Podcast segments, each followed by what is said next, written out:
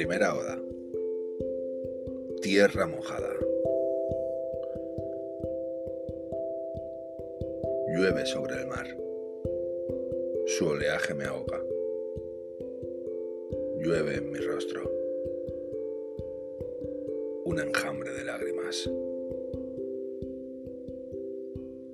La tierra mojada. Recuerdo ese olor.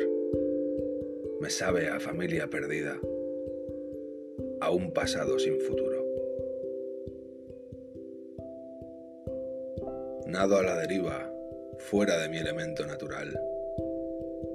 Oteo en mi mente mejores lugares que ya nunca volveré a pisar. Oh, la lluvia en la tierra, qué diferente se siente ahora. Solo hay frío y vacío en la lluvia sobre el mar. Oh, caracoles y hierba mojada, sinónimo de juventud, aliados de la esperanza, toda una era perdida.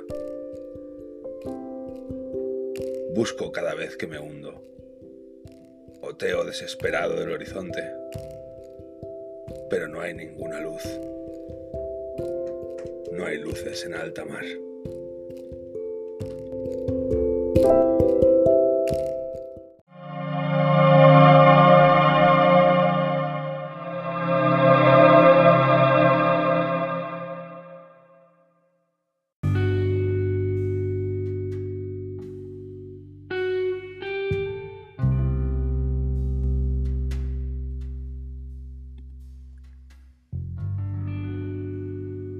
Esta primera parte de Oda por la estabilidad bipolar presenta un ensayo a modo de diario personal.